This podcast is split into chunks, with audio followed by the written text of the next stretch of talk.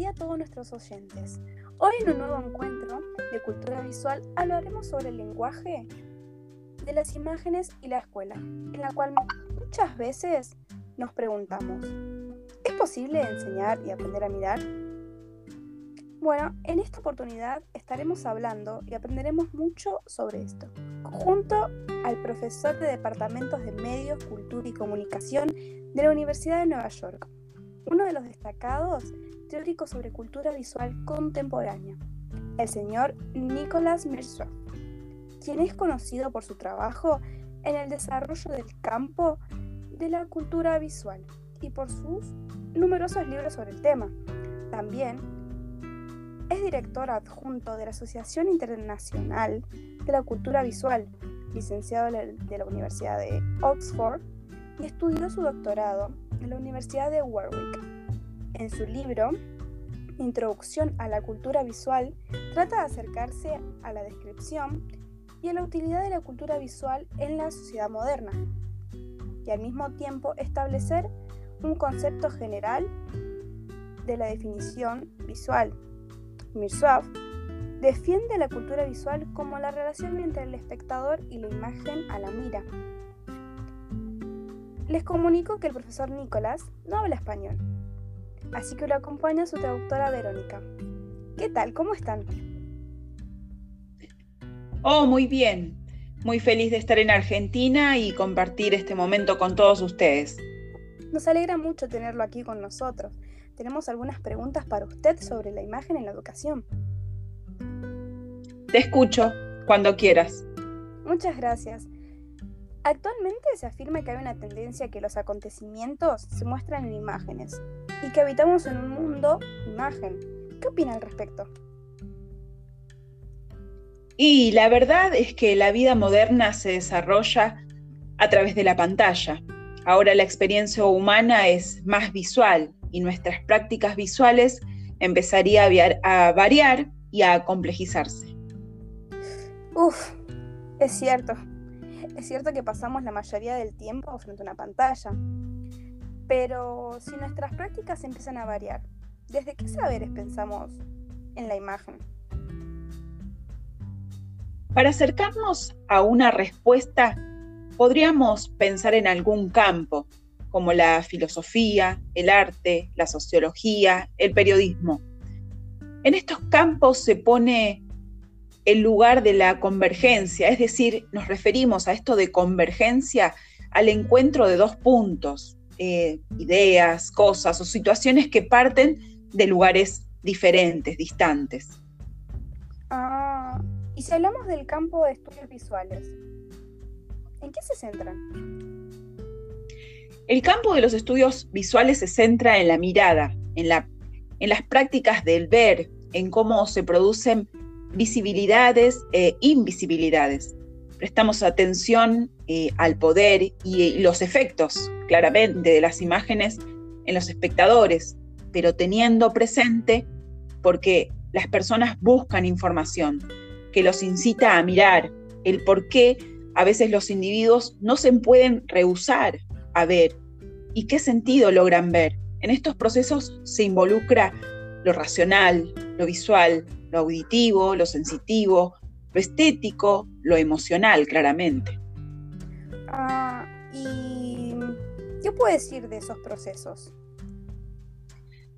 Y los procesos tienen esa particularidad de abandonar esa metáfora maestra de la lectura a la hora de los acontecimientos visuales, ya que las imágenes no son como textos que se leen, como por ejemplo podemos pensar en la caída del muro de Berlín, en directo por la TV provocó sentimientos que excedían absolutamente a las palabras.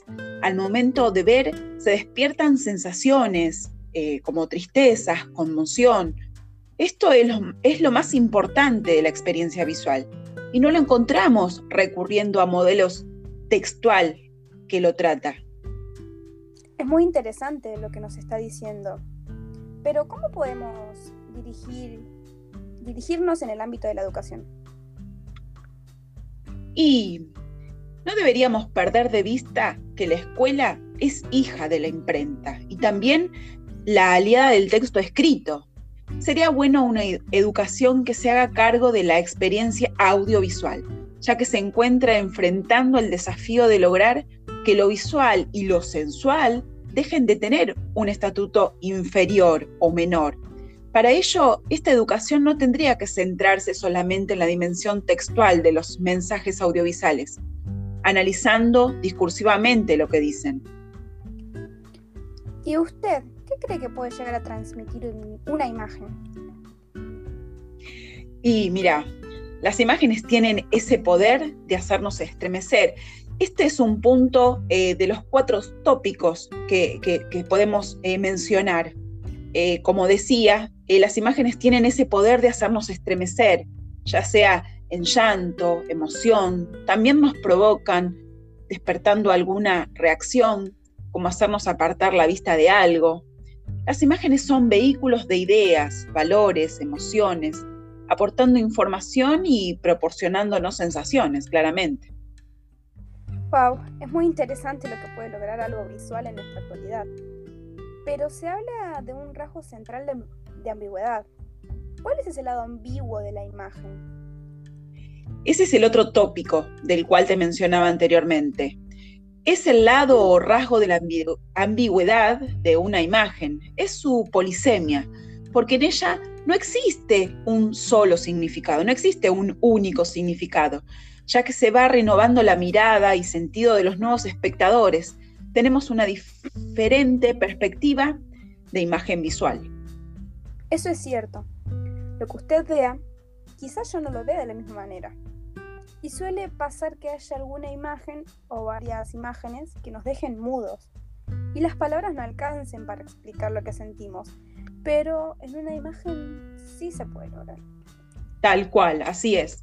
Pero las palabras nos ayudan para entender o explicar aquellas imágenes que no entendemos. Las palabras e imágenes se vinculan, se responden, se desafían, pero no se confunden. Y esto hace que se enriquezca su vínculo están absolutamente intrincadas, unidas. Pero, ¿qué es lo que realmente vemos? ¿Nuestros saberes intervienen en lo que vemos? Es cierto que nuestros saberes intervienen y van cambiando nuestras miradas. Un ejemplo es que no todos, todos vemos lo mismo, tenemos diferentes perspectivas de imagen, pero también nos encontramos viendo más allá de nuestros saberes, o lo que esperamos ver. Entonces ahí nos empezamos a cuestionar y nos desestabilizamos. Por eso debemos darnos el tiempo de trabajar con las imágenes.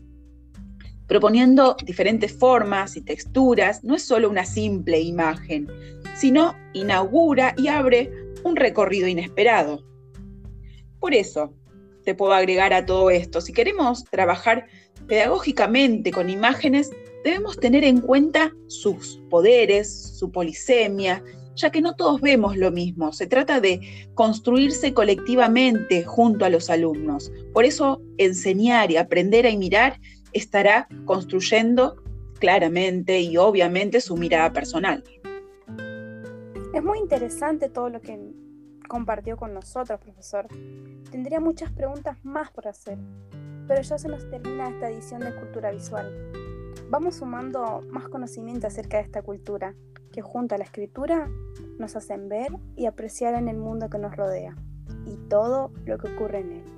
Muchas gracias a todos nuestros oyentes, ya nos volveremos a encontrar. Hasta la próxima.